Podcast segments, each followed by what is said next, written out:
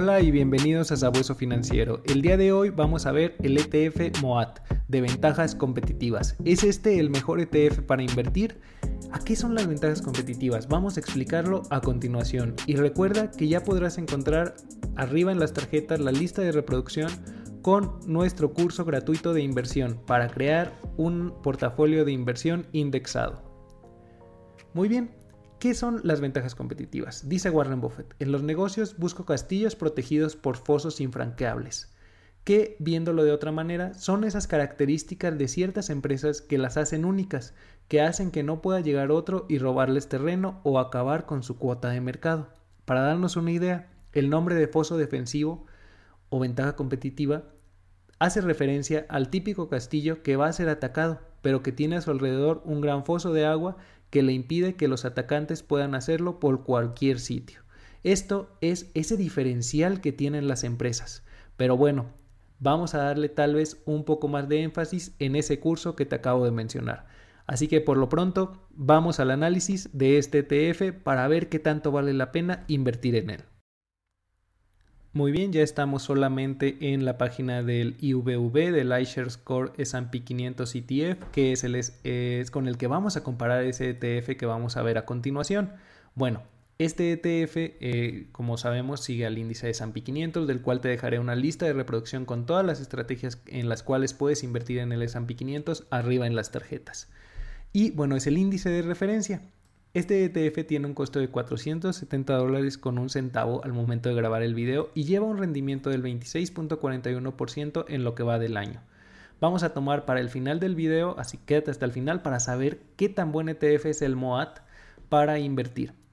Vamos a tomar al cierre del último mes, que sería noviembre del 2021, y tiene un gasto de administración del 0.03% es de los más económicos en el mercado a reserva de algunos, del cual también te dejaré un video arriba en las tarjetas que a mí me parece muy interesante con costo de administración menor a este. Y bueno, a 10 años un rendimiento del 16.11%, a 5 años 17.86% y a un año vista 27.88%. Ahora sí, vamos a ver ese ETF del cual nos ocupa el video de hoy. El ETF MOAT, M-O-A-T de Vanik Morningstar White Moat ETF. Este es un ETF que se enfoca en esas empresas de ventaja competitiva, tomando las del S&P 500. Sería de donde toma estas empresas. Como quedamos, su ticker es MOAT y cotiza en la bolsa de, nuevo, de Chicago, perdón. Y se creó en 2012. Todavía no cumple los 10 años, por lo que para el ejercicio vamos a tomar a 5 años. Es de estructura física, ya que compra las acciones que están dentro del ETF. El administrador, como ya vimos, pues es Banik y tiene un total de 50 empresas dentro, con un gasto de administración del 0.47%. Es un ETF bastante concentrado. De hecho, acabamos de ver un video con las 100 empresas más grandes de Estados Unidos y un video con las 100 empresas más grandes con el top, eh, con lo mejor de lo mejor de las empresas mundiales. Te dejaré los videos arriba en las tarjetas que tienen incluso más empresas que este. Pero bueno, este está enfocado en esas empresas que tienen un diferencial que las va a hacer seguir creciendo. Vamos a ver a continuación cuáles son. En la categoría de Morningstar, calificado por Morningstar, tiene cuatro estrellas y se ha mantenido con cuatro estrellas a 3 y 5 años también. Está eh, de 1105 fondos, o sea, está bastante bien calificado. No tiene las 5, pero tiene 4. Me parece que es una adecuada calificación en un ETF que podría valer la pena revisar para invertir. Un costo al momento de grabar el video de 75 dólares con 37 centavos y en cuanto a rendimientos ha tenido un rendimiento del 17.52 ligeramente inferior al del S&P 500. Ojo aquí, aunque eh, este está muy concentrado y enfocado en esas ventajas competitivas, las empresas que están en el S&P 500 le han ganado un poco y en lo que va del año 18.41%, también un poco más bajo que el S&P 500 como lo vamos a ver en el resumen del video, ya que el que mencionamos es al momento de grabar el video. Y muy bien, ¿cuáles son esas primeras 10 empresas que tiene este ETF? Curiosamente está Chiner Energy, como primera empresa, aunque los pesos en cartera no son muy altos, a pesar de ser 50 empresas, está bastante eh, bien diversificado, no como tal equiponderado, pero casi. Eh, después de ahí Microsoft, Salesforce, Tyler Technology, Wells Fargo, eh, de sector este, financiero, Aspect Technology, Alphabet, Blackbout, Corteva Inc., Constellation Brands. Son las 10 primeras empresas que están en este ETF. ¿Qué en lo personal me llama la atención? Pues que no está Meta, Facebook.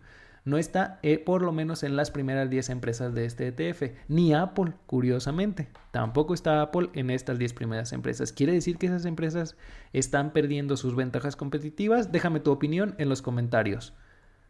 Y bueno, en cuanto a eh, está solamente invertido en Estados Unidos y en cuanto a sectores, eh, tecnología de la información un 26%, casi 27%, después de ahí salud, industriales, consumo, financieros, servicios de comunicación, consumo discrecional, materiales, energía y utilities.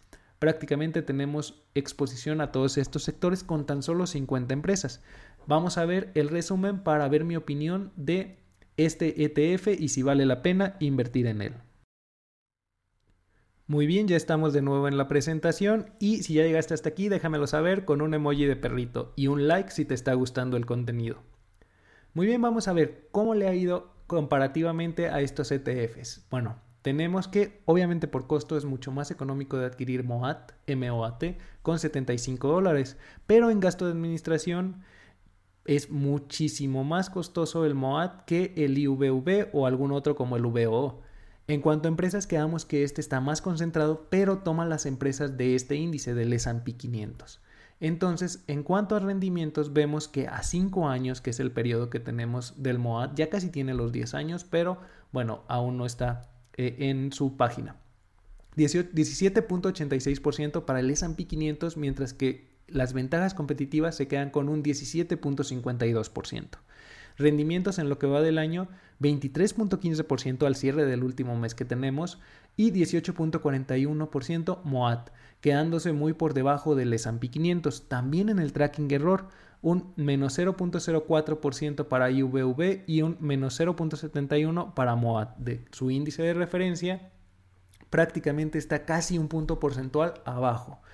Entonces, en conclusión, a mí me parece un ETF bastante interesante pero más que para invertir en él, ya que viendo los rendimientos que da y el gasto de administración que tiene, pues probablemente yo me quedaría con el S&P 500 como tal, pero me parece interesante para ver qué empresas son vistas por los grandes analistas y gestores, pues como con ventajas competitivas para probablemente darles una revisada para invertir individualmente en algunas de estas acciones. Por ejemplo, comentaba que me parece interesante o curioso que no esté ni Meta ni Apple en las primeras 10 posiciones de este ETF. Quiere decir que estas empresas pues ya están perdiendo sus ventajas competitivas, ya hay nuevos jugadores en el mercado que sí han logrado atravesar esos fosos defensivos. Déjame saber tu opinión en los comentarios. Recuerda que si te ha gustado el contenido, dale like, suscríbete, activa la campanita de notificaciones para que no te pierdas de próximos videos. Y recuerda que en la descripción encontrarás mucho contenido que te será de valor y utilidad para seguirte formando en las inversiones y con el tiempo llegar a la libertad financiera. Recuerda también que encontrarás algunos códigos de referido que si los utilizas obtendrás algunos beneficios y estarás apoyando al canal, lo cual te agradecemos de antemano. Muchas gracias y hasta pronto. Hasta aquí el video de hoy.